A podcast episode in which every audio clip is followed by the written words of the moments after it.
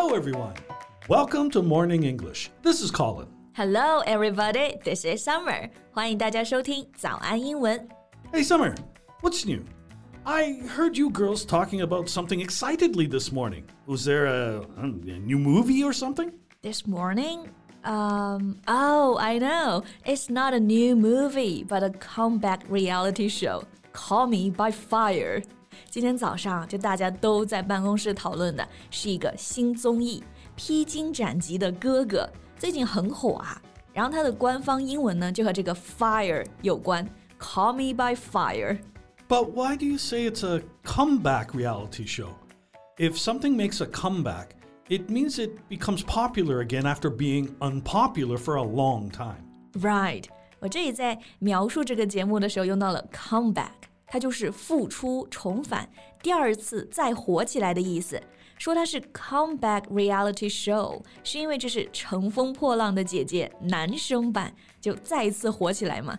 You know, it's the male version of Sisters Who Make Waves. Oh, I see. Yeah, I knew that show. Sisters Who Make Waves. You girls made me watch some of the clips, and uh, and uh, we had a few podcasts about it. Mm, now I know what this new reality show is about. 对，当时的浪姐啊，就每个周五大家都一起看，然后还拉着 Colin 一起看。当时其实我们还当段子讲，就说会不会有披荆斩棘的哥哥？没想到还真的有。So you said it's the male version of Sisters Who Makes Waves. Version is a good word, but we can also use another word, equivalent. 对，男版的浪姐，我刚刚用的是 male version，version 就是版本。那其实还有一个词呢，我们也可以用 equivalent，意思就是嗯、呃相等的、对应的东西。 Yeah, like we often say, Weibo is the Chinese version of Twitter, or Weibo is Twitter's Chinese equivalent. 对，就像我们的微博和推特，其实就是类似的、对等的产品，所以这里可以说 version 或者 equivalent。 Okay, so uh, today, um, do you want to talk about the show? Yeah, sure. Let's call them by fire. That's the first thing we need to talk about the name for the show. 好，那我们今天就一起来聊一聊这些披荆斩棘的三十加的哥哥们。那首先，Colin 是想先聊一聊节目名称的翻译，对吧？The English name for the show. yeah, it just doesn't make much sense to me. Look, Sisters Who Make Waves. Uh, this name is good because it matches the Chinese, and also, make waves is a good phrase. It means something that causes people to notice you. Yeah, I agree. 这就是英语老师看综艺啊，看的点都不一样。就是浪姐的翻译呢，确实好。Make waves，它中英文是对应的，乘风破浪。而且这个词组啊，在英文中也有掀起风波、产生很大的影响这个意思。 所以这个披荆斩棘的哥哥，如果我们来翻译的话，可能想着是和这个浪姐类似的，like brothers who chop thorns。chop 就是砍，thorn 是荆棘，所以就是砍荆棘的哥哥们。 well, that would be too direct. And it doesn't literally mean to chop thorns. Actually, I think this phrase uh, might apply here to brave thorny paths. Yeah, that's better. Brave，勇敢的那个勇敢，在这里可以做动词，表示勇敢面对。然后 thorny 变成形容词，充满荆棘的，来修饰 path 道路。所以 to brave thorny path 就是勇敢面对充满荆棘的道路。 Exactly. Mm, that's what it means, right? To not be afraid of thorns along the paths, to do difficult things, to man up. 没错，所以这个词组就是中文对应，而且呢也比较文艺。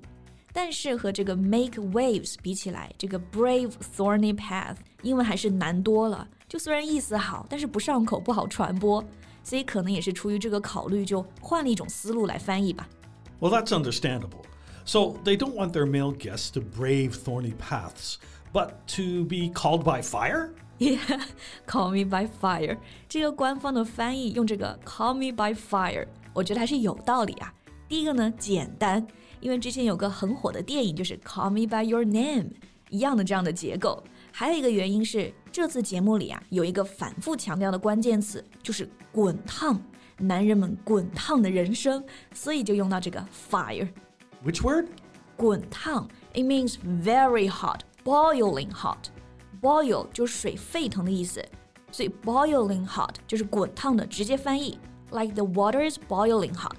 所以滚烫的人生啊，直译过来是不是可以说 a boiling hot life？嗯嗯，I see what you mean, but we don't say it that way. Um, they just want to say they are having a passionate life as middle-aged men, right? 对，就是想说中年男人们他们的生活一样是充满激情的，仍然是活力满满的。 所以你刚刚其实用到的是 passionate，对吧？表示有激情的。They showed everyone that they're having a passionate life. The word passionate is uh, used the most often, but if they're looking for words that have the idea of boiling hot, here are some other words like burning or fiery. OK，所以 boiling hot 其实还是不能用来修饰这个 life。 但如果想有这种比较接近的意思啊，可以用到 burning 燃烧的，或者 fiery 充满激情的。So we can say a burning life or a fiery life. Right? Yeah, yeah, yeah. If you say so, people can understand. Uh, it's just that we don't often use it. Got it.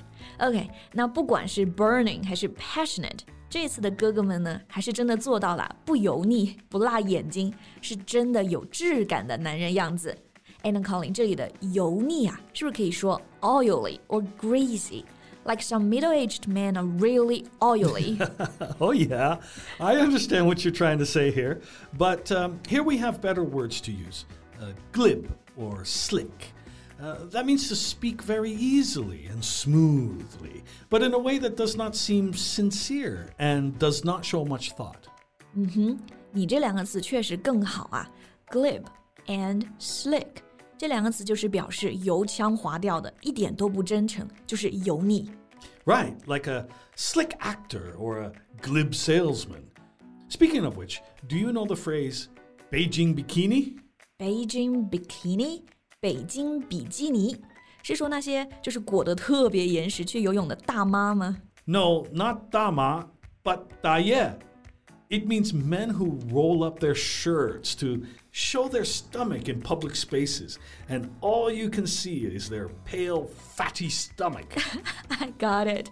所以不是大妈，是大爷，对吧？就是那些夏天太热，然后把衣服一撩，露过自己的大肚子，然后这种行为就叫做 Beijing bikini. That's brilliant. so the men who are on the show are the opposite to that.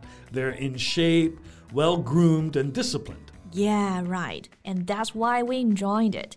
这些披荆斩棘的哥哥们呢，和我们刚刚讲那些比基尼大爷，虽然可能都是同一个年龄，四十加、五十加，但他们却是完全另一面。像这些哥哥们身材保持很好，很自律，而且会打扮。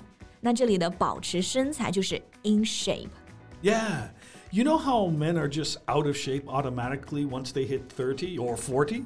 automatically maybe 社会对中年男人的身材要求真的还是比较低啊，一到中年就发福，所以发福就可以说 out of shape，然后前面还用到 well groomed，这里的 groom 就是打扮收拾，it means you look clean, neat and carefully dressed. And all of that requires discipline, a firm discipline. 没错，想在舞台上有好的表现效果啊，肯定少不了自律。自律就是 discipline。 形容词是 disciplined. All the brothers who brave thorny paths are disciplined. So, like the show of sisters, these brothers who win will also form a band, right? Right. They'll form a male music group. 和浪姐一样啊，这些披荆斩棘的哥哥们，最后也是会成立一个男团。最后谁能成团呢？我们就继续拭目以待啦。 All right, so I think that's all the time we have for today. All right.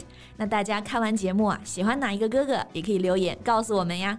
Thanks for listening, everyone. This is Colin. This is Summer. See you next time. Bye. This podcast is from Morning English. 学口语就来早安英文。